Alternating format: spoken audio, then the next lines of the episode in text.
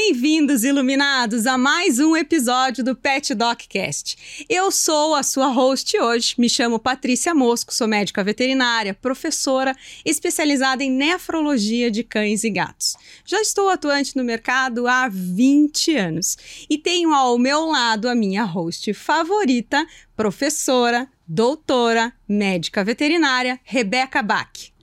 Olá, pessoal, tudo bem com vocês aí? Vamos dar início então a mais um episódio do Pet Doc Cast, o podcast da família Multiespécie. Hoje, Patrícia, é um episódio pra lá de especial. Rebeca, esse episódio é mais do que especial. Talvez esse seja o episódio que mais ilustra o nosso propósito. Exatamente, é sobre amor. Exatamente. O título do nosso episódio hoje, pessoal, é por que eles nos fazem tão bem. E é justamente isso que eu e a Rebeca, durante todo o planejamento, né, toda a organização do Pet Doc, a gente quis tentar traduzir e trazer para vocês. Já que eles nos fazem tão bem, é absolutamente necessário que a gente devolva esse bem com todo o amor possível. E a gente não podia ter aqui hoje ninguém melhor do que a doutora médica veterinária Letícia Sera Castanho. Além de ser uma amiga muito querida, realmente é uma pessoa que faz diferença no mundo. E ela faz essa diferença, ela ocupou esse espaço por propósito, por amor. E hoje, além de ser uma oftalmóloga, não sei se é assim que falo, especializada em oftalmologia, veterinária, a Letícia é a fundadora do projeto Amigo Bicho. E a gente quer muito, Letícia, que você traga essa história de amor para os nossos ouvintes, para a gente poder fazer com que eles entendam que esse bem que nós sentimos em casa, na verdade, pode ser muito maior do que a gente imagina. Bem-vinda, minha amiga. Gente, quero agradecer muito esse convite maravilhoso, porque vocês, além de minhas amigas queridas, são profissionais que eu admiro. E desejo sucesso, né, nesse, nesse programa, gente. Essa iniciativa, meninas, de trazer informações de qualidade, não só para o tutor, mas para os veterinários, porque a gente sempre aprende em cada episódio, né? A gente relembra, a gente aprende. Então, sucesso, meninas. Que Deus continue abençoando muito vocês. Amém.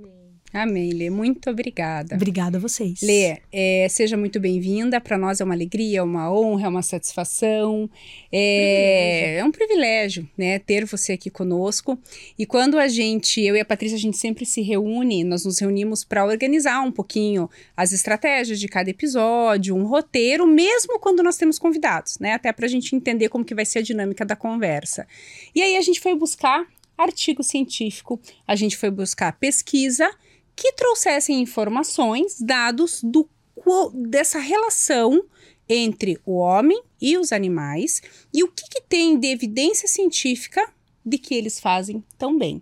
E a gente começou com um estudo publicado ainda esse ano, em fevereiro desse ano, no, na revista da USP. Exatamente. Essa pesquisa falava então que essa relação ela tem como excelentes benefícios, principalmente é, o objetivo era o ser humano, porque é, estimula a liberação de ocitocina. Sim. E ocitocina é o hormônio do amor. Bem-estar, é, amor. Bem-estar, amor é aquele hormônio que a mulher libera quando recebe o seu filho nos braços, que amamenta, né? E eu acho que você é uma pessoa com o seu projeto, né? Você vai contar um. Primeiro, conta para nós um pouquinho desse projeto e aí a gente vai, né, fazendo os links com essas informações mais científicas. Bom, vou, vou, explicar o que é o projeto, que acho que fica mais fácil né, de entender. Então, o projeto é um projeto de intervenções assistidas por animais. Então, hoje se usa essa definição, antigamente chamado de, para o pessoal também saber, cão-terapia, pet-terapia, sinoterapia. Então, hoje a definição mais moderna, né, que, que mais se usa é são intervenções assistidas por animais. No projeto, os animais e tudo que envolve intervenções, eles são os mediadores do, do processo terapêutico. Então, eles vão ser nossos companheiros nessa jornada. Isso, claro, tudo visando bem-estar, treinamento, bem-estar único, saúde única. Então a gente preza muito por isso. A gente tem especialistas em comportamento, especialistas em bem-estar para que tudo ocorra da melhor maneira possível. É, o projeto surgiu em 2005. É, esse ano a gente completa 18 anos. E nós, dentro das intervenções, nós trabalhamos com duas modalidades. As intervenções, elas, elas englobam tudo. Então, o Amigo Bicho trabalha com dois, duas modalidades. As atividades assistidas por animais e as intervenções assistidas por animais. Existe uma diferença também importante entre as duas. As atividades são visitas destinadas mais para recreação, interação social, quebra de rotina, levar alegria, quebrar um pouquinho aquela, aquele momento triste dentro de um hospital. Então, são também tem que ser planejadas, a gente tem alguns objetivos ali dentro. Os cães têm que ter um treinamento básico. O condutor, ele pode ser o adestrador. No projeto, todos são os tutores. Eles recebem esse treinamento para estar ali. E a pessoa que vai receber a visita, que pode ser um paciente, pode ser um lar de idoso, pode ser um orfanato, uma, uma casa-lar. Então, esse trio, né, forma então as atividades assistidas por animais. Eu não preciso do profissional de saúde envolvido. Na terapia assistida, até a gente tem um trabalho muito bacana no Parkinson, eu preciso do profissional de saúde envolvido. Então eu tenho o condutor, que é um técnico em intervenção, o meu cão muito bem treinado e o profissional de saúde envolvido junto. É, no Projeto Amigo Bicho, a gente tem um trabalho no Parkinson, inédito no Brasil, onde a gente substitui a terapia convencional pela terapia com os cães. E aí a gente tem junto, né? A gente fez uma parceria com a TO, que é a Andressa Chodur, que nos ajudou desde o início, há muitos anos a gente trabalha com isso. E tem pacientes que vão só no dia das intervenções. Eles não querem mais ir nas outras intervenções. Ah, eu não quero fazer esse exercício. E ele faz o exercício sem perceber. Porque no parque as pessoas chegam muito rígidas, né? Com dificuldade de locomoção, dificuldade da pinça, né? Coordenação motora fina. Aí, na terapia, a gente precisa registrar tudo isso para ser considerado terapia. Então, a Andressa ela tinha um questionário que ela fazia antes, durante e depois. E aí a gente já tem essa prova da melhora aí. É, e ela questionava dor, rigidez, é, tremores, né? No parque a pessoa acaba tremendo muito. Ela tem baixa de dopamina os uhum. cães. A gente acabou de falar da ocitocina, uhum. da a serotonina, também. dopamina, que são hormônios do bem-estar. E aí, nesses, nesses registros, eles começavam com muita dor, com muita rigidez, no meio já estavam melhor e 100% deles respondiam e saíam muito melhor do que eles entravam. A marcha, então o, o brincar, um, a mudança de foco. Né? Isso é o ponto principal. Mudar o foco da dor, do eu não vou conseguir fazer aquele exercício, que era o que acontecia no início, mas eu não consigo. Vamos tentar? Ele está aqui do teu ladinho, pronto para te ajudar. E eles faziam o exercício e conseguiam. Então, essa é a terapia assistida por animais. Ela tem que ser registrada, planejada, com objetivos bem claros. E o que também faz muito dar certo no nosso projeto é a nossa equipe multidisciplinar, multiprofissional, como a gente brinca. Então a gente tem artesão, dona de casa, é, veterinários, é, TO, médicos e veterinários, né, especialistas em cada um na sua área, adestrador, e isso faz tudo dar certo. Cada um contribui com um pouquinho e a gente forma essa grande família, essa grande equipe para ajudar as pessoas. Nossa, isso é lindo, né? isso é muito bonito, né? É, e, e, sem falar que a, o, o paciente que está ali, né? Fragilizado com a doença, quando ele tem um animal do lado dele, ele não tem a sensação de estar sendo julgado ou vigiado. Exatamente. E aquela distração, aquele carinho que o animal traz, faz com que a pessoa se sinta mais segura, mais disposta, mais à vontade e aí sim efetivamente consiga realizar o exercício. Porque vamos, comentar, vamos falar a verdade, né? A gente mesmo. A gente não tem prazer em fazer uma atividade física, ou quando a gente. Eu agora, velhinha, com a coluna toda estranchada, preciso fazer pilates. Eu gosto de fazer pilates porque o pilates me tira das crises de dor, impede que eu entre na crise de dor de novo. Mas vamos combinar aqui, é chato. Se tivesse um animal junto, Seria muito melhor. Seria mais divertido, mais leve. Eu sempre brinco, né? Adicione um animal no que você está fazendo e a tua vida vai ser muito melhor. E é isso, né? É isso. Olê, a gente não ia falar disso, mas eu vou falar. Lá vem. Lá vem. Olha só, recentemente eu estava é, num curso de imersão em São Paulo com diversas pessoas diferentes, de profissões diferentes, enfim. Eu estava é, num curso para escritores.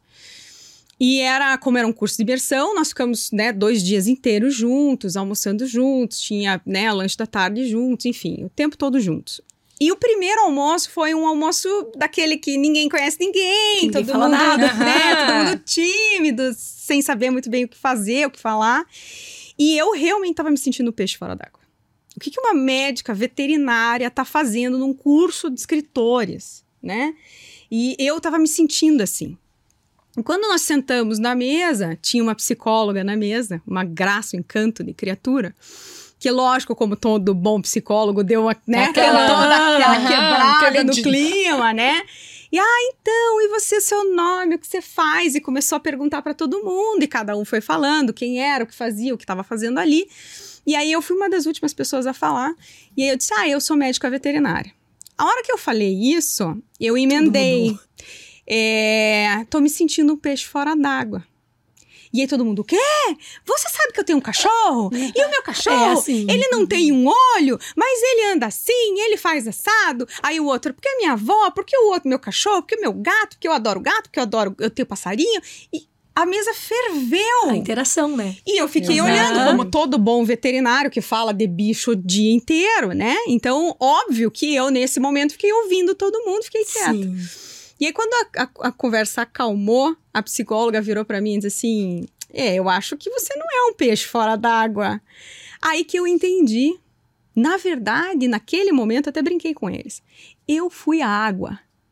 Exatamente. Porque quando a gente fala de bicho, não tem como as pessoas não mostrarem o amor ou Não. contar uma história, um- uma história que sensibiliza, algo que traz, né, aquela energia boa, aquela sensação de bem-estar, aquela sensação de amor, de prazer, E une as pessoas. une. Você sabe, Patrícia, que a ideia do Amigo Bicho surgiu. Eu sempre fiz trabalho voluntário, mas eu visitava uma casa de idosos na- em Lages, né? Eu me formei lá. Então, sempre que sobrava um tempinho, eu já, eu já corria pra lá. E a gente discutia vilão da novela, xingava, né? Torcia pelo mocinho. Mas um dia eu falei do meu cachorro. Falei, ó, meu primeiro cachorro foi um collie, nome bem original, Lessie.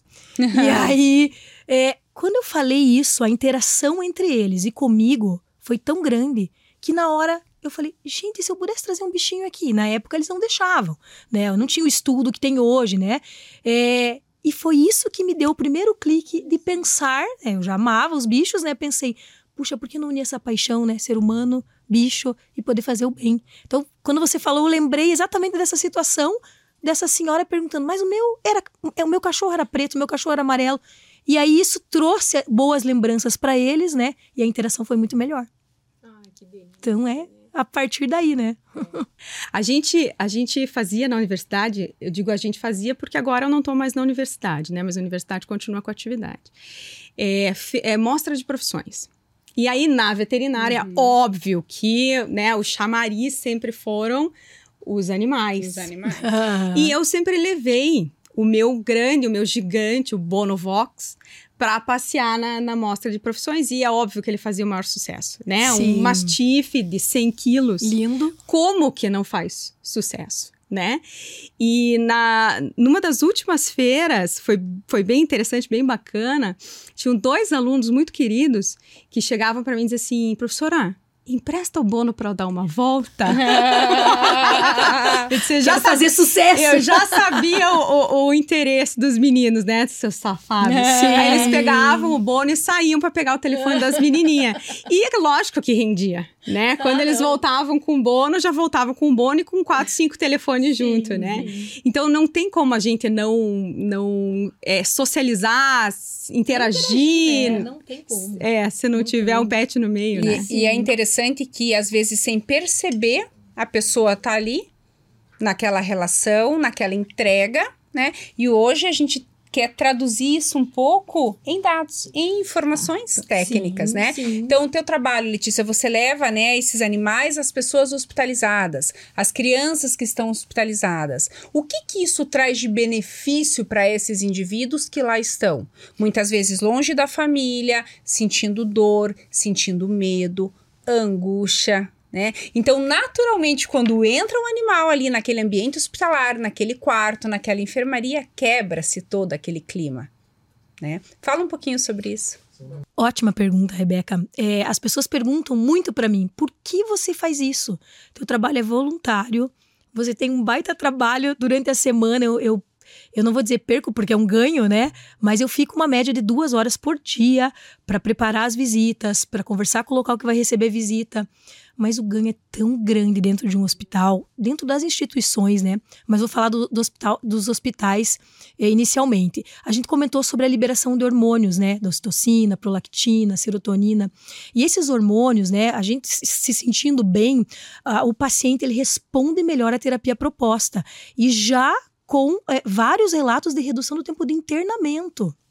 É, eu nunca esqueço de uma situação que eu cheguei no hospital com o meu antigo Golden, o Zac, que já morreu, infelizmente, é, e tinha um senhor chorando, virado para a parede, no leito, chorando muito e reclamando de dor e falando com a filha no celular. Falando, filha, eu tô muito mal, tô com muita dor, tô com muita dificuldade, não tenho condições de trazer vocês para cá você falou da distância, do medo, sim, da, sim. Da, do isolamento, ver, porque isolamento a pessoa social. se sente, né?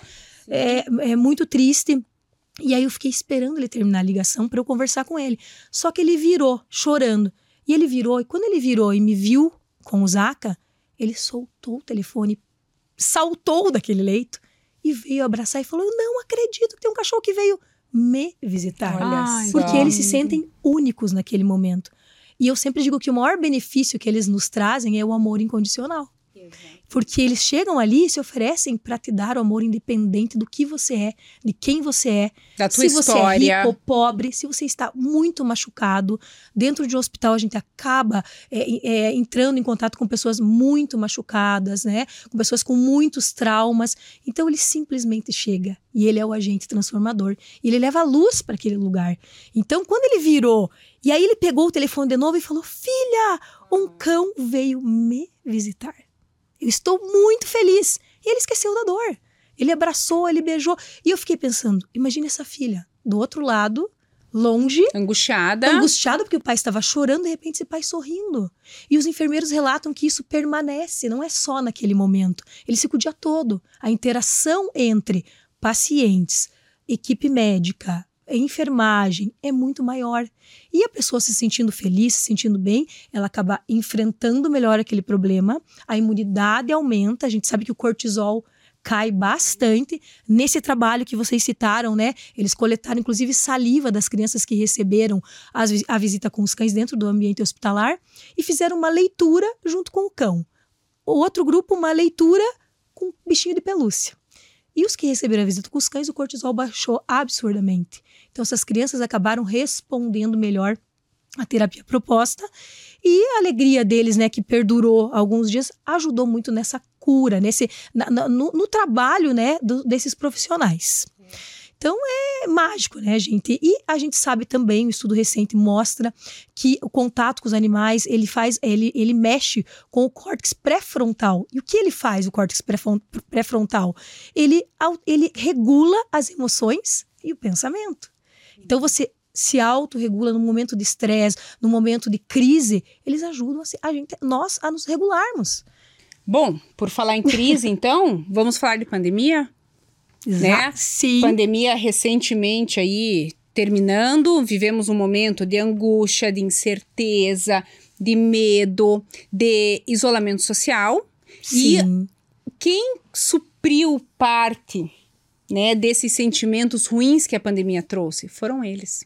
Porque nós estávamos em casa, com todos esses sentimentos, né, essas incertezas à flor da pele, né? É, a Organização Mundial da Saúde demonstrou que houve um aumento expressivo dos casos de ansiedade, dos casos de depressão. depressão. Isso também está comprovado cientificamente. Em torno de 25%. Em torno de 25%. E os animais estão também é, é, responsáveis, são também responsáveis por atuarem como apoio emocional nesse momento né, em que a humanidade é. atravessou. Nesse mesmo período, foi descrito um aumento de 400 vezes no número de, de adoções, adoções de cães e gatos. Sim. Então, as pessoas realmente sentiam falta da interação, do contato, do amor. Porque por mais que a gente esteja conectado remotamente, via internet, o contato mesmo É faz corpo a corpo,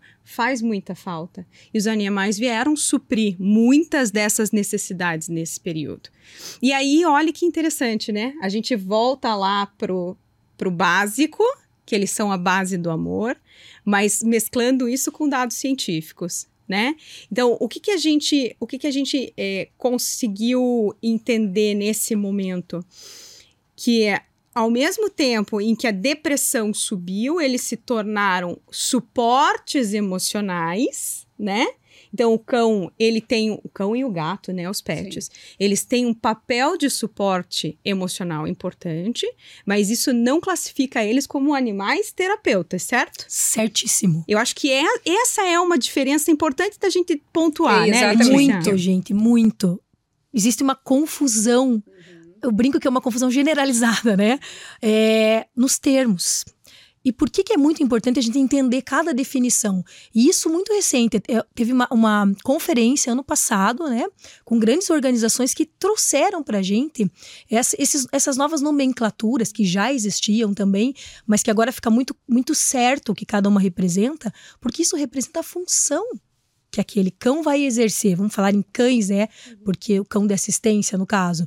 Então, é, é muito importante a gente diferenciar, porque às vezes eles são incumbidos de tarefa que eles não podem cumprir, porque eles não foram treinados para aquilo. Então, vamos lá, vamos começar com o cão de suporte emocional, né? O cão de apoio emocional. Existe uma diferença muito grande entre um cão de assistência psiquiátrica e um cão de apoio emocional. As pessoas confundem muito isso. Principalmente hoje, né? Por Sim. tudo que a gente acabou de conversar. Então, o cão de apoio emocional, olha que interessante. Esse nome surgiu nos Estados Unidos por conta de uma brecha na lei da habitação justa. Porque pacientes que tinham pessoas, perdão, pessoas que tinham deficiência ou que dependiam de alguma forma daquele cão, aquele cão não treinado, é, elas às vezes precisavam se mudar e eles não aceitavam o cão. Então, essa brecha na lei permitia que esses cães chamados de cães de suporte emocional pudessem estar junto, pudessem se mudar junto, desde que eles não oferecessem risco para as pessoas envolvidas ali. Então, o cão de suporte emocional, ele é um cão de companhia. Ele não tem na, legisla na, legislação direito de estar em locais que não sejam pet friendly. Então, ele tem os mesmos direitos do cão de companhia. E ele não precisa de um treinamento específico. Então, isso é muito interessante. Agora, não, eu preciso desse cão. Ah, e até a seleção. Então, falando um pouquinho da seleção. O cão de suporte emocional é um cão que nós escolhemos na emoção. Eu quero um vira-latinha, eu quero um gold, eu quero. Então você escolheu esse cão e esse cão vai, vai receber um adestramento. O cão de assistência é o cão que é selecionado desde filhote. Então ele é selecionado, ele é treinado por um especialista nessa área para a necessidade daquela pessoa. Em torno de dois a três anos esse treinamento é longo e só depois a pessoa vai receber o treinamento para ter esse cão. Então, por exemplo, eu preciso do meu cão para eu conseguir sair na rua, para eu conseguir interagir, eu tenho dificuldade, então você precisa de um cão de, de- de assistência psiquiátrica. O que é bem diferente, né? E o que é muito importante, porque eu já vi casos do cão estar viajando, né, na cabine, ah, meu cão é de suporte. E, ataca, e, o cão, e o cão de suporte emocional atacar o cão de assistência, que foi treinado para estar ali. Então, olha a importância de a gente saber essa diferença e o que cada um representa. De ter regra, de ter Regras, lei, né? exatamente. Porque senão todo mundo vai alegar, vai tentar pegar lá um atestado com o psiquiatra Exatamente. de que eu preciso levar o meu cão na cabine. Exatamente, Rebeca. É, é isso aí. Então a gente precisa entender esses diferenciais para não oferecer risco para as pessoas e para aquele cão que foi treinado, que precisa estar ali atendendo uma necessidade daquela pessoa, né? Especificamente. E aí, dentro dos cães de assistência, a gente tem, lógico, o cão de alerta médico, o cão treinado para ajudar crianças com autismo, né? O que vem é, crescendo muito, o cão guia, né? Então são várias denominações que, que lógico, a necessidade de cada pessoa. Uma pessoa que tem mobilidade baixa, eu preciso que esse cão seja treinado para abrir uma gaveta, para abrir uma porta. E cães que também precisam, cães de alerta médico, eles têm, eles não precisam receber o comando, eles têm que entender o momento de agir. Então, olha que interessante, Nossa, né? Um treinamento Eles- muito Muito específico. específico. Então, ele tem que saber o momento que o meu tutor vai ter uma crise. Eu preciso avisar, eu preciso que ele se proteja. Né? O meu tutor está tendo uma crise psicológica, psiquiátrica. Ele precisa se regular, eu vou estar ali do lado dele. Então essas diferenças são muito importantes. E ainda temos ainda um termo que também eles comentam que vai cair, vai, vai entrar em desuso, né? Mas a longo prazo, que é o cão de serviço. O cão de serviço é o cão militar. É o cão que vai lá procurar drogas, né? É um cão que vai ajudar nos resgates. Então, esse é o cão de serviço, que é um pouquinho diferente também. Que também, e que também precisa... tem um treinamento específico. O cão de intervenção, para complementar, para fechar, né? É um cão que pertence a, a um tutor que leva esse cão para ajudar as pessoas. Ele também precisa de um treinamento, o tutor também, o condutor precisa, a gente conversou agora um pouquinho, né? Precisa ter um, uma base de intervenções para poder estar ali, precisa conhecer bem-estar, precisa entender o seu cão. Então, por isso que é o tutor que leva, ou o, o adestrador, né? E aí, esse cão recebe um treinamento específico para poder estar nos ambientes hospitalares, em instituições. Então, doutora Letícia, você tem uma equipe que faz essa seleção. Então, vamos supor, eu tenho lá minha cachorra e eu quero participar do teu projeto. Eu vou ter que passar por um treinamento, eu enquanto tutora, o meu cão enquanto animal, comportamento, perfil, para entender se nós somos habilitados a participar desse, desse projeto, vamos falar especificamente do Amigo Bicho, e podemos então permear nos ambientes hospitalares, nas casas de repouso, enfim, né, em todos os lugares aí que vocês fazem esse trabalho. Sim, é, nós, com o tempo, a gente foi evoluindo, né? Porque o projeto começou, nós tínhamos dois voluntários, né? Era eu, o Douglas, meu esposo, e um amigo nosso, né? Onde eu fiz, eu comecei a estudar muito isso, né? E aí a gente pegou um teste americano, baseado no teste americano, adaptamos começamos a. Eu comecei a fazer as avaliações. Então, nossa primeira visita foi com dois cães e três pessoas. Hoje nós temos 60 voluntários. E a gente atende hoje mais de 7 mil pessoas são beneficiadas em hospitais fora todas as outras visitas, né? Então, sim, Rebeca, essa, é, essa é uma responsabilidade muito grande, né? Então, as, são cinco etapas para a pessoa poder começar a participar.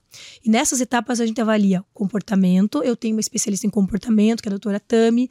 Então, ela vai junto comigo avaliar se o cão tá se sentindo bem. Não é todo cão que é bonzinho que pode ser um cão de intervenção. Às vezes ele é bonzinho para mim, mas Isso. ele chega num ambiente hospitalar, uhum. ele morre de medo. Eu já vi cães que chegam, não querem entrar, e a pessoa força porque a pessoa quer fazer o bem. Mas ele não tem perfil. Eu não tô pensando no bem-estar do meu cão. Todos têm que estar, estar bem para que a interação, interação flua. Sim, eles têm que estar confortáveis, confortáveis naquele cenário, naquele naquela ambiente, situação. Né? Naquela uhum. situação. Então, as etapas, são cinco etapas onde a gente avalia de forma individual, em grupo, palestra para o voluntário humano, para que ele entenda o que ele vai fazer, é, palestra de bem-estar, para que ele entenda todos os sinais que esse cão pode dar de desconforto. Treinamento, aí a gente faz o treinamento com o, o, Passos de Cão, ele me ajuda nesse sentido. Então a gente faz um treinamento básico com eles e esse treinamento é continuado. E aí uma visita sem o cão, para entender o que é visita, depois uma visita com o cão. Então é todo um processo para que ele possa trabalhar. Até porque o tutor tem que estar emocionalmente preparado, porque ele vai se deparar com situações muito drásticas, muito tristes, né? Pessoas em sofrimento. E isso não é fácil. Se a pessoa também não tiver né, estrutura. uma estrutura emocional para encarar essa situação, bota tudo a perder. Exato. Porque ao invés de ele trazer alegria, ele vai trazer ali uma situação né, de choro, de, de tristeza junto, vai é, agregar, é, na verdade, é, é, é, sentimentos negativos àquela situação que já não é favorável. Sim. É, nas palestras a gente fala muito sobre isso, né? É não demonstrar, claro que nós somos seres humanos, a gente tem um coração, né? E quem faz trabalho voluntário, né? É, gosta daquilo que está fazendo para poder ajudar. Então é, é difícil a gente controlar a emoção, mas a gente trabalha muito isso nos voluntários. Às vezes tem voluntário que não tem perfil para ir a alguns locais. Ah, eu não gostaria de ir, por exemplo, no evangélico, né, na pediatria. A gente teve muitas crianças com câncer, crianças com queimaduras, queimaduras graves. graves. Então, eu, Letícia, eu não consigo ir. Ok, você tem Vai que respeitar o seu limite né? E mesmo a gente, Rebeca, eu lembro de uma situação que é, eu sempre me controlo, eu sempre tenho que dar o exemplo a todo mundo. E eu cheguei no hospital do idoso e um senhor me chamou e falou: Eu queria muito que você fosse visitar minha esposa. E eu estava com a minha mãe e com a Wicca, que é uma Spitz, que hoje está com 15 anos, está aposentada já. E ele falou: Eu queria muito que você chegasse. Só que ela tem uma doença degenerativa grave e ela não se mexe mais. Ela só consegue piscar. Quando ela tá feliz, ela me mostra piscando. Então, assim, estágio terminal. E aquele esposo ali do lado, né, com todo aquele cuidado. E a gente foi. E aí, quando eu cheguei perto, ele falou: Você pode encostar o pelinho no rosto dela? Quando eu cheguei perto, gente, ela sorriu. E a gente chorou. Então foi algo que me marcou muito, né? Porque até me emociona quando eu lembro, porque eu vi aquele esposo que estava em sofrimento, né? Ficar por alguns minutos feliz porque conseguiu um sorriso, né? Nossa, é muito Mas, Lê, lindo isso, isso é muito, lindo. E lindo. nós, como você bem falou, nós somos seres humanos, nós somos, somos passíveis, estamos sujeitos a emoções. E, é, e é por isso, isso é lindo. Então, assim, a gente, eu imagino que vocês buscam um padrão de comportamento, mas Sim. situações como essa vão acontecer. e Muito, tá tudo bem. O que não pode é em toda a porta de, de, de, de- Saí chorando. sair chorando. Eu lembro que eu me escondi atrás é. da Wicca, né? Pra ninguém ver. Eu E- fiz, é, né, quando eu estava para me formar ali, né, no final da graduação, a PUC exigia que nós fizéssemos, ai, eu não lembro o nome da atividade, mas era trabalho voluntário. Nós tínhamos que cumprir algumas atividades voluntárias. E eu escolhi no Cajuru. E a gente visitava os quartos e as enfermarias no Cajuru, elevando revista, não era com animal, no contando caso. história, né? às vezes, Contando né? história, tentando é, é, escutar um pouco o que a pessoa tinha a falar, e aquilo era tão gostoso, era tão gratificante, porque mesmo sem a gente estar ali, né, com o animal, que era um, era um projeto da universidade toda, não do curso de medicina veterinária, mas era tão gratificante, era tão gostoso, e tem situações que nos marcam, tem situações que nos emocionam e que tá tudo bem. É o se parte. importar, né? É É, isso que você falou, é você se sente bem porque você tá se importando, É. você tá levando amor naquele momento, né? E eu digo que até no nosso exercício profissional, enquanto médica veterinária, né, a gente vai ficando cada vez mais madura, mais controladora das situações e das emoções, mas tem família, tem animal que não adianta. A gente acaba estabelecendo um grau de vínculo maior, seja por causa do contexto que aquela família está sujeita ou o contexto que aquele Sim. animal está passando, e lógico que a gente se emociona. A gente como professora trabalha muito, Muito. isso com os alunos Exato. né? Que a gente, na medida do possível, tem que manter a estabilidade, tem que manter o controle, mas que tem situações que a gente sabe que vão sair do nosso controle. E que tá tudo e bem. que tá tudo bem. Tá tudo bem. Tá Sim. tudo bem. Exatamente. Agora é bem interessante a gente é, destacar uma informação que é nós humanos queremos fazer o bem para outros seres humanos usando os animais como instrumento. Mas por que os animais são bons instrumentos, né? Você sabe que é, eu estava lendo um artigo há bem pouco tempo atrás e eu me emocionei muito lendo esse artigo. Foi uma pesquisa publicada é, numa universidade da Inglaterra, se não me engano, 2020, em que eles pegavam cães e colocavam é, diante de duas pessoas, uma chorando e outra sorrindo. E os cães, eles iam sempre para as pessoas chorando e faziam qualquer ação para distrair a pessoa, para chamar a atenção da pessoa, para fazer a pessoa sair daquele estado de tristeza. Então, o que, que esse estudo científico comprova? Que os cães são empáticos. Os cães, eles percebem os nossos sentimentos, eles percebem não só por cheiros, é, pelas nossas reações, pelos nossos movimentos, mas eu acredito muito em sintonia, em vibração, Uhum. em energia. Exatamente. E eles conseguem captar da gente, né, esses sentimentos e eles, no meu entender, foram criados por Deus justamente para que eles estejam na nossa vida com a capacidade de nos trazer para novamente o centro e os bons sentimentos, para nos trazer equilíbrio. E aí, quando os estudos científicos começam né, a ser publicados, mostrando, ah, tem aumento de serotonina, tem aumento de ocitocina, tem aumento de dopamina, e tem aumento do fluxo sanguíneo no lobo, no lobo pré-frontal, te ajuda a tomar decisão, ocupa as pessoas, tira as pessoas da depressão, idosos, aposentados que estão lá tristes porque já não tem mais uma ocupação, não se sentem importantes no mundo.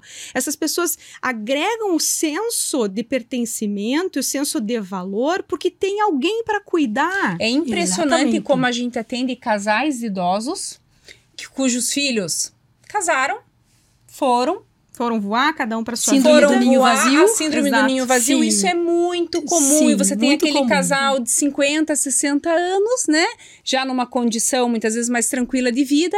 E o animal ou os animais, às vezes até os filhos, casaram, não puderam levar os Aham. animais que já Ficou possuíam. de herança. Ficou de herança. e aí aquele casal passa a cuidar, a viver, a se dedicar e vira o amor maior na, na- naquele lar. Eles têm objetivos, né? Então é objetivo até de interação. A, a Patrícia falou do isolamento. Eu tô em casa, eu não tenho vontade de sair, mas eu tenho que sair porque eu tenho que levar meu cão passear. E eu saio na rua e eu sozinha não sou nada, mas eu com o meu cão, oi, meu Deus que lindo, como é o nome? E aí já começa uma conversa, uma interação, a pessoa já volta mais feliz para casa, já se sente melhor. Então é isso, na verdade é, é esse vínculo maravilhoso que o homem já busca, gente. Estudos recentes mostram há mais de eh, 30 mil anos. É muito tempo. É muito tempo. E os né? cães são, é, acho que das espécies aí domesticadas, domésticas, acho que é a mais sociável delas. É mais sociável. Hoje a gente vê muito, né? Eu tive, inclusive, né, um- um- uma vaquinha chamada Mansinha, que ficou alguns anos com a gente. Ela era da faculdade. A gente chegava, ela vinha eh, próximo, e ba- bater a cabeça na gente para fazer Ah, carinho. é demais. Então eles são demais, gente, Eles são né? demais. E, eu, e, a- e essa busca, né? A gente já sabe o bem que faz, mas é muito legal ter comprovação científica, né? Que aí tá ali provado o bem que E eles isso ampara fazem. o teu trabalho, né, Ampara Letícia? o nosso trabalho. Principalmente o teu trabalho de, de- né, nesse formato aí de assistência é fundamental. Exatamente. Porque isso aí você convence um hospital, uma rede. Porque assim, não é. Eu imagino, não sei. Lê, se, todo mundo que aceita isso naturalmente, eu digo assim. é, é, não, né? Não. Nem, nem estava na programação nós conversarmos sobre isso, mas, é Mas é importante falar. importante, bem porque assim, sim. imagina, existe então uma espécie diferente, distinta do ser humano que está dentro do ambiente hospitalar, Exatamente. Que é um Controlado, né? controlado teoricamente em relação principalmente a micro-organismos, né? Sim, Os sim. cães estão ali com pelo, com patas, não fazem aquelas mil higienes, lava né? As lavações de, de mãos e tudo mais. Tem que ter um cuidado sanitário muito grande para que esses cães possam estar naquele ambiente. E Sim. uma, eh, esse envolvimento que você falou da equipe multidisciplinar para que dê certo. Exatamente. E o que, que é legal? É antes, né? Por isso que eu falei, a gente evolui, né? Hoje a gente participa, nós somos inclusive membros de uma grande organização que traz essas competências, a questão do bem-estar, essas melhorias. E o que, que é legal? Nós é, fizemos um, um trabalho com o infectologista, com o Dr. Felipe Tuon, e a gente avaliou os cães, até para a gente ter respaldo, tá aqui, ó. Antes de entrar e quando eles saíam. Fizemos suave, nasal, do pelo, Para avaliar os micro-organismos. micro-organismos, Ok. né? As bactérias multiresistentes, Uhum. porque existia uma resistência ali. Puxa vida, será que esse cão não vai trazer? Ou, a minha maior preocupação também, será que esse cão não vai Vai sair contar uma... Todos os estudos deram negativos. Então, isso já nos deu essa... Essa, res- podemos respirar, né? E aí a gente faz toda uma higienização com clorexidina nas patas quando eles entram no ambiente hospitalar. Tomamos todo esse cuidado, não entramos em quartos que tem prevenções, precauções, Sim, né? Sim. Então nós tomamos todo esse cuidado, nós temos um POP, que é um padrão operacional, né, dentro de todos os hospitais que explica tudo o que a gente vai fazer lá dentro. Então eles já sabem, né, a organização interna do hospital já sabe por onde a gente vai passar, o que nós vamos fazer, onde a gente não pode entrar, onde podemos entrar. Hoje a gente entra até em UTIs.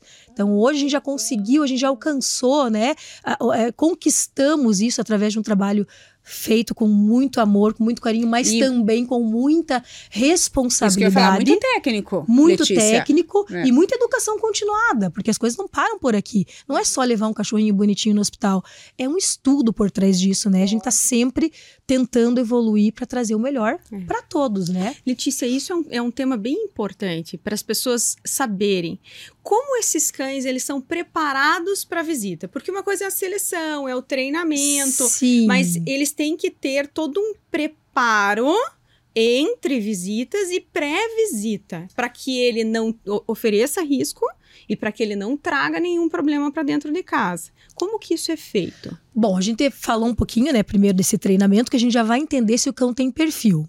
O cão ter perfil não significa que ele pode ir em todos os lugares que a gente visita. Então a gente também trabalha isso. Ah, esse cão, a gente percebe que com idosos ele fica mais à vontade. Então vamos deixar ele no hospital idoso? Esse cão, e por isso das visitas experimentais iniciais.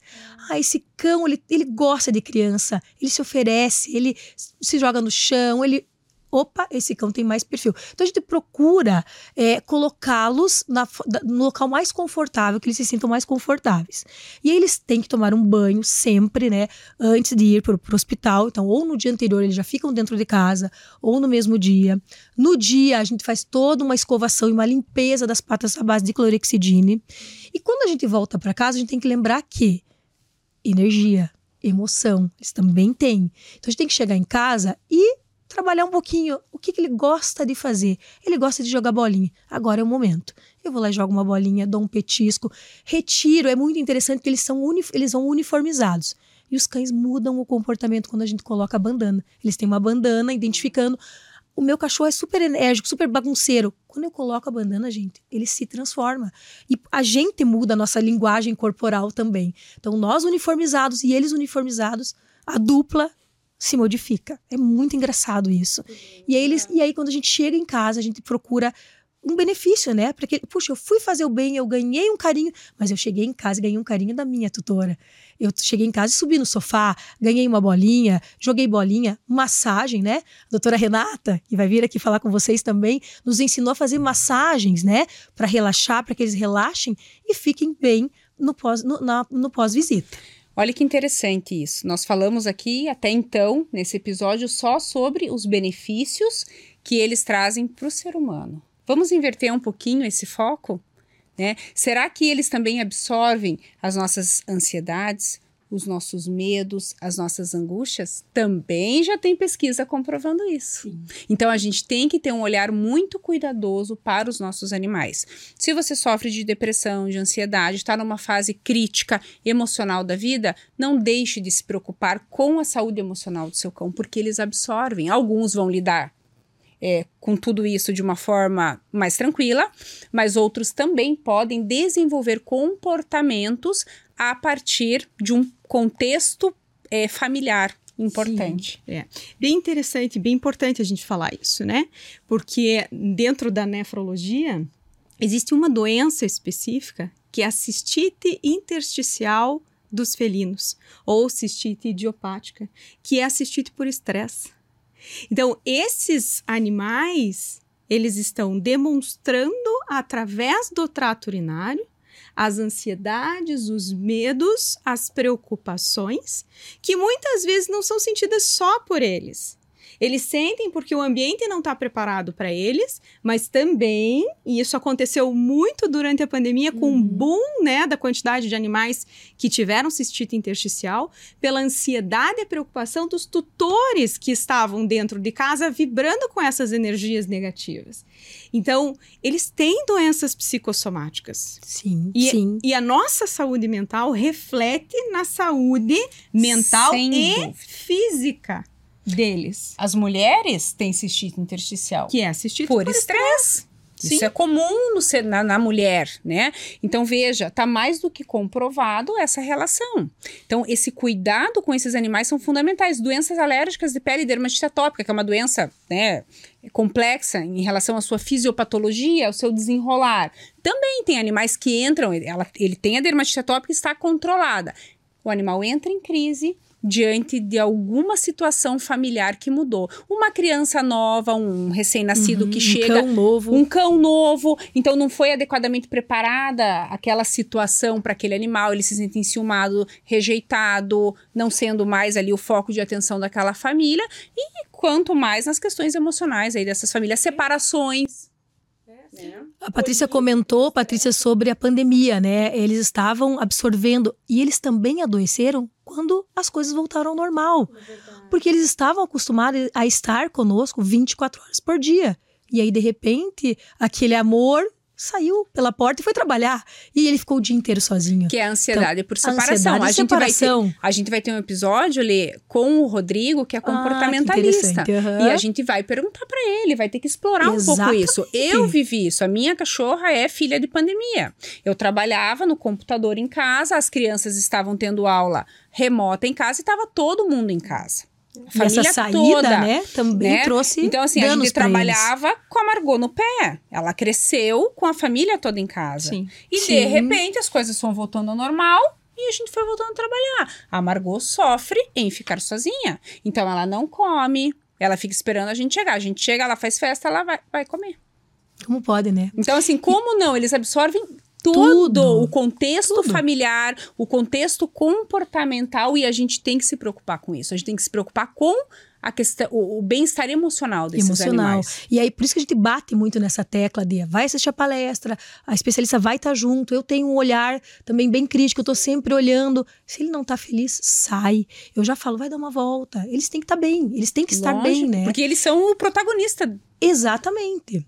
E falando um pouquinho de interação, voltando um pouquinho só, queria só comentar uma coisa com vocês que eu acho que é muito interessante, né? Essa busca que a gente tem, né? Que o homem, há 20 mil anos atrás, aí, busca essa interação. É, tem uma história muito interessante que começa a trazer essa questão dos animais na cura, que eu acho muito legal a gente citar, que é a nossa ídola, como eu brinco, a nossa ídola, que é a Anise da Silveira. A Anise, ela era uma psiquiatra na década de 50 que transformou um ambiente hospitalar aonde tínhamos pacientes com problemas psiquiátricos graves, esquizofrenia. E aí era o tempo que faziam lobotomia, eletrochoque, forçavam o paciente a ficar dentro do internamento. Então, eh, violento, né? Era- Eram, eram eh, procedimentos violentos. E ela começou a introduzir no seu consultório gatos, aves e adotar uma cachorrinha chamada Caralâmpia, que começou a fazer parte da, da, da, da rotina desses pacientes. E ela percebeu que pacientes que eram agressivos, de repente ficavam calmos na presença do animal. Pacientes que tinham dificuldade em conversar, interagir, interagiam com ela. Então, olha que interessante como ela foi uma pioneira nisso, né? Que trouxe numa época de, de, de tratamentos violentos, né? Os animais para perto da gente, para que eles nos, pudessem nos fazer bem e nos tirassem dessa situação tão grave, né? São violentas, como a gente comentou, né? Então ela realmente foi uma precursora aí, né, da, das intervenções, que trabalhou com o que ela tinha em mãos na época, né? Tudo evoluiu. Muito Mas por intuição, deixar muito por muito por intuição, intuição, por isso perceber, também. por observação. Mas só para deixar registrado, porque é importante, como ela foi importante nessa questão dos animais sendo é, é, agentes, ela chamava eles, eles de coterapeutas, né? Agentes catalisadores, catalisadores do amor, transformadores, né? Agentes transformadores. Então é muito interessante. Essa paz, essa sensação de tranquilidade que eles trazem é tão importante que hoje os cães são usados no Tribunal de Justiça. Sim, sim. Recentemente saiu na TV, né, numa reportagem, eu estava Uhum. assistindo, tive a, a felicidade de assistir essa, essa reportagem, que contava que os animais estão sendo levados para dentro do Tribunal de Justiça para trabalhar especialmente com crianças e adolescentes que sofreram abusos e Sim, maus tratos, sim. porque essas crianças é, ou adolescentes não sabem, né, se podem confiar e o quanto podem contar por, pelo tamanho do trauma, o tamanho da Uhum, violência uhum. muitas vezes tem vergonha, né, de contar. E, e é muito interessante o termo que eles usam na reportagem, que eles estão levando os animais para humanizar o ambiente. Sim. É uma inversão?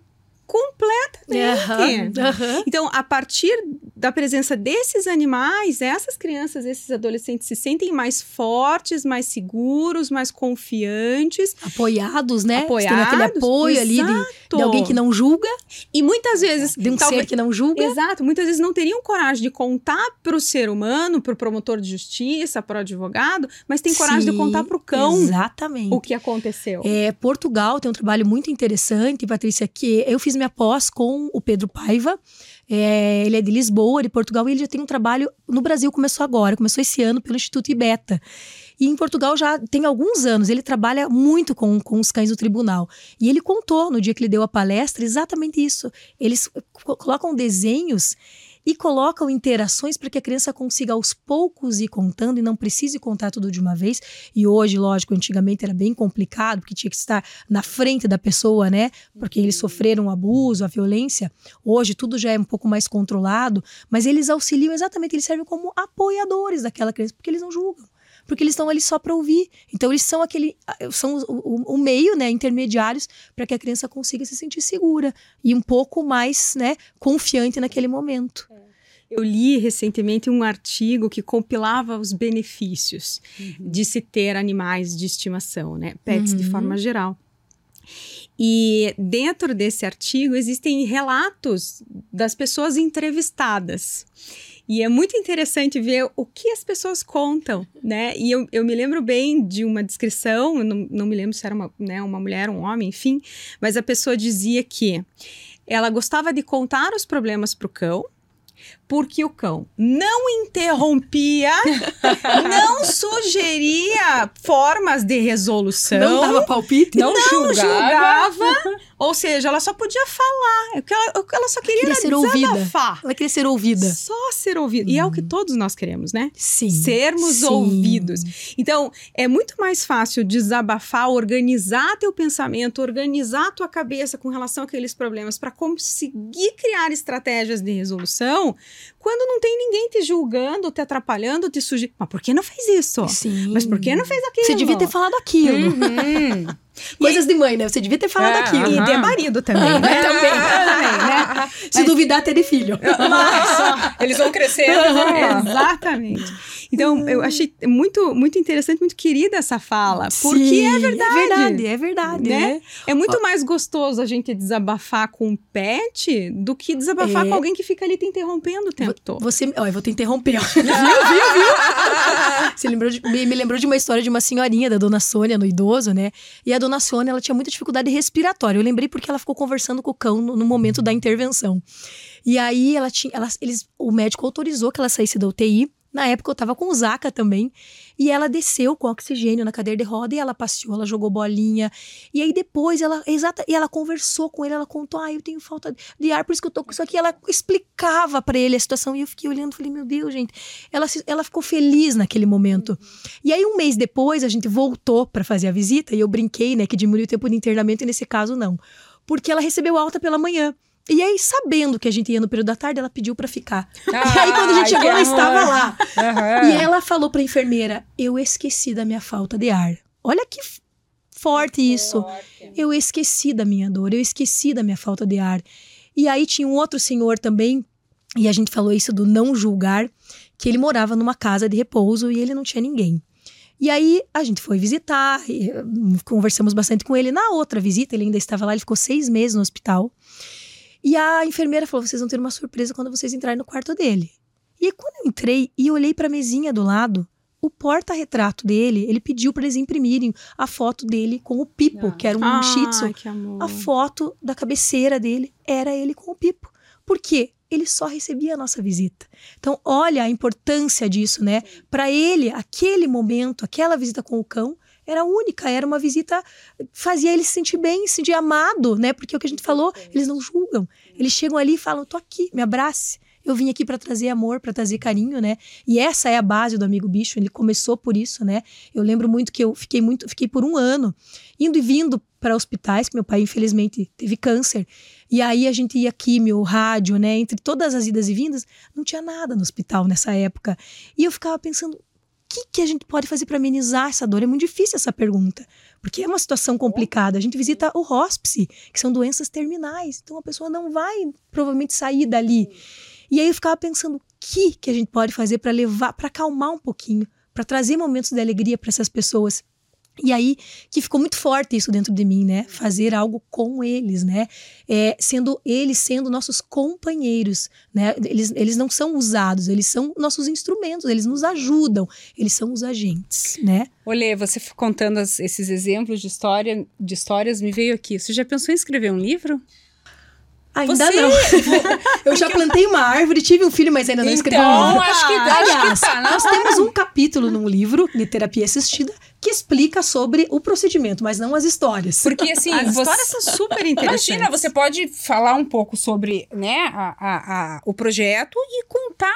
Você é um na verdade, um poço de histórias a serem divididas, compartilhadas para emocionar, porque é, tem muita coisa. A gente, a gente ficaria uns quatro episódios aqui contando, né? É, você sabe que quando a gente estava organizando esse episódio, a gente elencou os aspectos positivos que os artigos trazem sobre essa relação. Uhum. Eu vou uhum. dar uma coladinha aqui para a gente poder, claro. para não correr o risco de esquecermos de nenhum. Então, ó, eles são fonte consistente de conforto e de afeto, uhum. né?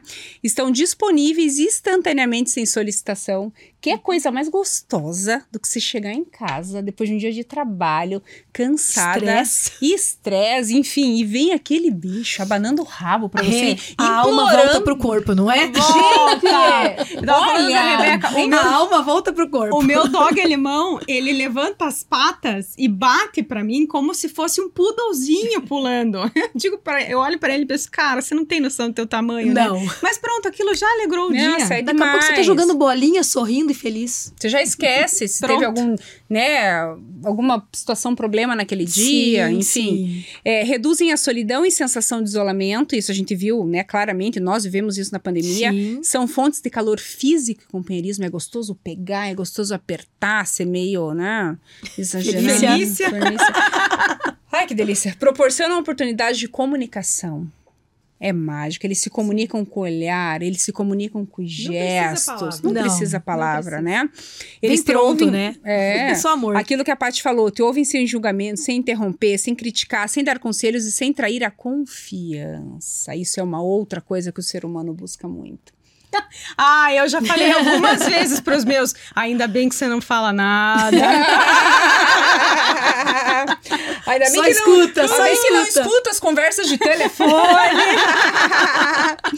Te ajudam a organizar os pensamentos e elaborar estratégias de resolução a todo tempo, ocupação, responsabilidade. Isso é importante com criança. Quem tem criança em casa, tem pet, atribui à criança a responsabilidade daquele ser. Água, comida, brincadeira. Sim, né? Então, passeios, né? é, passeios, cuidar do bem-estar daquele ser, você né, desenvolve essas habilidades nas crianças e também idosos, que a gente falou, pessoas deprimidas que precisam ter uma ocupação. Que precisam, inclusive, ó, eu interrompendo de novo. Ah, precisam, inclusive, tomar medicação. E eles acabam tomando. Estudos comprovam isso, que as pessoas que têm o animal vivem mais quando tem algum tipo de doença, porque elas tomam o remedinho na hora certa. Porque elas têm a responsabilidade de cuidar daquele ser. E isso tem a ver também com redução de taxa de suicídio. Existe Exatamente. dado científico mostrando nesse trabalho. Nesse Ele falava trabalho, uma sim. história também que a pessoa falou: eu estava numa situação muito difícil da depressão, no fundo do poço, e eu pensei. Né, em tirar a minha vida. Eu não fiz isso porque eu olhei para o meu bicho e pensei. Quem vai cuidar dele? Exatamente. Exatamente. né? É, eles promovem proteção para os seus donos com distúrbios psiquiátricos, que a gente falou, até uma proteção, Uhum, uma barreira, né? sim. O risco é, é domiciliar de que aquele indivíduo esteja sujeito. Desenvolvimento e responsabilidade das crianças, que a gente comentou, empatia, cuidado e respeito. E essa socialização, que é mágica. Né? Mágica. Tem. Gente, olhe, a gente certamente ficaria horas e horas e horas falando. Lê, eu não sei se eu, se eu te contei, mas para os nossos iluminados, nem todos sabem também, mas meu livro tá agora em pré-lançamento. É mesmo, Paty. Tá aí já. Tá. É, e esse livro chama-se Você Brilha Quando Vive a Sua Verdade. Não é um livro só meu, é um livro de coautoria, existem vários autores que falam sobre é, você- formas de você se encontrar. Uhum. E o meu capítulo fala como você se encontra através do seu pet. E eu tô indo agora para Portugal essa semana, na verdade, né? O episódio da Letícia tá tá indo ao ar e eu tô indo para Portugal para falar sobre a conexão humano-animal. Então, é um tema que eu acredito que é tão simples, é, mas tão sublime, porque os animais realmente foram inseridos nesse mundo como instrumentos da nossa conexão com o divino. Então Deus criou a natureza, criou o nosso planeta lindo, da melhor forma, com a maior perfeição, para colocar nele as melhores criações. E essas melhores criações são seres humanos e os animais. E a gente consegue fazer essa interação, né? Pirâmide, ambiente, humano, animal, de ligação com Deus, quando nós estamos todos conectados. Sim.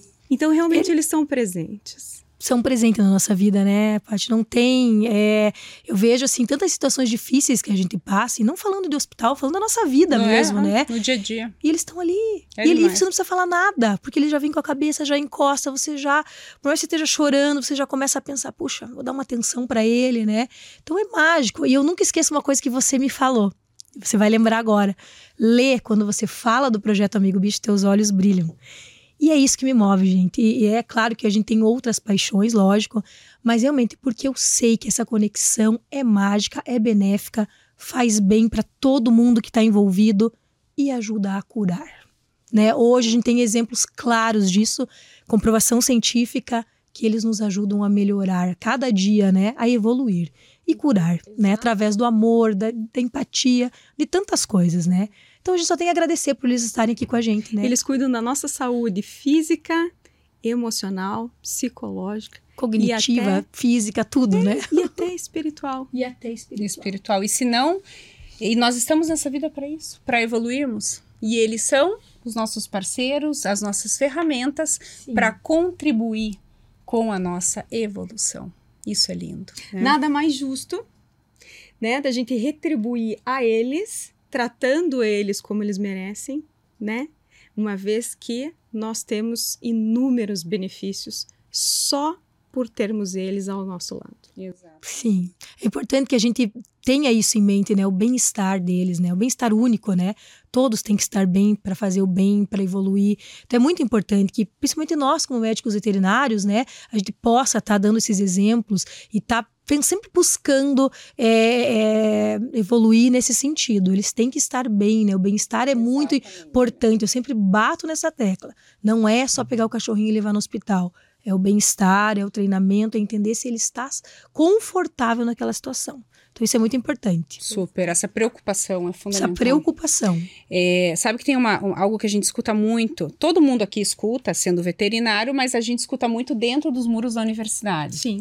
Né? Por que, que você escolheu fazer veterinária? Pergunta clássica de primeiros dias de aula ali, né? Qual que é a resposta que mais aparece, Paty? Ah, porque eu amo bicho. Eu amo bicho e alguns são, vão além. Eu amo bicho, odeio gente. A segunda pergunta, geralmente, que a gente faz, né? A primeira é: quem gosta de bicho? Aí todo mundo levanta a mão. Eu. E aí a segunda pergunta: quem gosta mais de bicho do que de gente? Aí todo mundo dá risada. fala, É, 100% levanta Mas você veja que nesse contexto da nossa conversa, como é importante sensibilizar esses alunos ou essas pessoas, esses adolescentes que também estão atravessando momentos aí é, emocionais mais delicados, né, em tempos atuais, que para que não exista esse preconceito com o ser humano É. ou essa desesperança com a humanidade. Né? Nós amamos os animais, nós, nós, em especial escolhemos veterinária por amar os animais, mas veterinária é tão mais amplo que isso, né? Não é o nosso foco aqui, mas é muito mais amplo do que isso. É, mas também olhar, o ser- olhar para a humanidade, para o ser humano com esperança. E os animais são os nossos parceiros em melhorar o mundo. Tal- Isso é mágico. Sim. Talvez olhar para os humanos da mesma forma que os animais olham, Exatamente. com esperança. Com esperança. Exatamente. Muito bem. Meu Deus, queridas, que delícia! a gente que- fala pouco. É, você sabe, Lê, que a gente tem um momento do nosso episódio, que é o momento, né, que se aproxima do final, que é o momento é, repate, que vem de Rebeca e de Pati, mas é de repete. Veio, né? de repete. Repete os Repete os pontos. pontos. Repete, Mas Eu vou falar que assim, eu não consigo pedir pra Letícia fazer isso, Paty, e nem contribuir pra isso. Porque esse episódio, ele, Ele inteiro é importante, né? tudo Ele são, a inteiro gente, gostoso. né? Mas assim, é difícil é, destacar ou pontuar ou pensar ah, é, informações que sejam mais relevantes. Todas são, né? Todas são. De forma geral, o resumo é: eles merecem o nosso amor, Nosso merecem cuidado o nosso cuidado, o nosso respeito, porque eles nos fazem tão bem. tão bem. E eles merecem que nós, que a gente consiga, é bem o que se falou, olhar para o próximo com empatia como eles olham. Exatamente. O ser humano precisa, a humanidade Outra- precisa de empatia e de Precisa, acolhimento, e é não de olhar desesperança. a dor do outro e se incomodar. Né? Porque hoje não tem mais isso. Se incomodar e falar o que, que eu posso fazer para ajudar. Porque foi assim que começou o Amigo Bicho. Eu olhei aquele hospital e pensei, o que eu posso fazer para melhorar a dor dessas pessoas que estão aqui? Porque elas estavam ali. E a gente fez vários amigos na época. Eu lembro que a gente ficava conversando, trocando ideia. mas eu falava, tá faltando alguma coisa aqui para melhorar o dia dessa pessoa. Então acho que é isso que a gente precisa, né? Olhar para as pessoas como eles nos olham. Patrícia, essa frase foi perfeita. Porque a gente precisa de mais empatia, a gente precisa sentir a dor do outro e se solidarizar. Exato. E só assim nós faremos, contribuiremos para um mundo melhor. Para um mundo melhor. Com Lê. eles junto. Ah. Lê, então a gente queria agradecer imensamente a tua participação, a tua energia, o teu amor, né? Que, a tua que, luz. A tua, sabe que ela falou uma hora ali, né, no começo do episódio? Eles são luz. E eu vou dizer assim: que você é luz, Lê. Ai, meu Deus. Você é luz porque eles já são naturalmente luz. Eles nascem, eles são. A, a, ele, o animal é um ser puro de, de doação de amor, né? Você escolheu fazer isso. né? Você escolheu olhar para eles e falar: venham aqui porque vocês vão contribuir com um propósito de vida né? Então você é, merece toda a nossa redenção, todos os nossos parabéns por você contribuir para um mundo melhor. Parabéns, a gente tem muito orgulho de você. Muito mesmo. Obrigada, meninas. Vocês me emocionaram.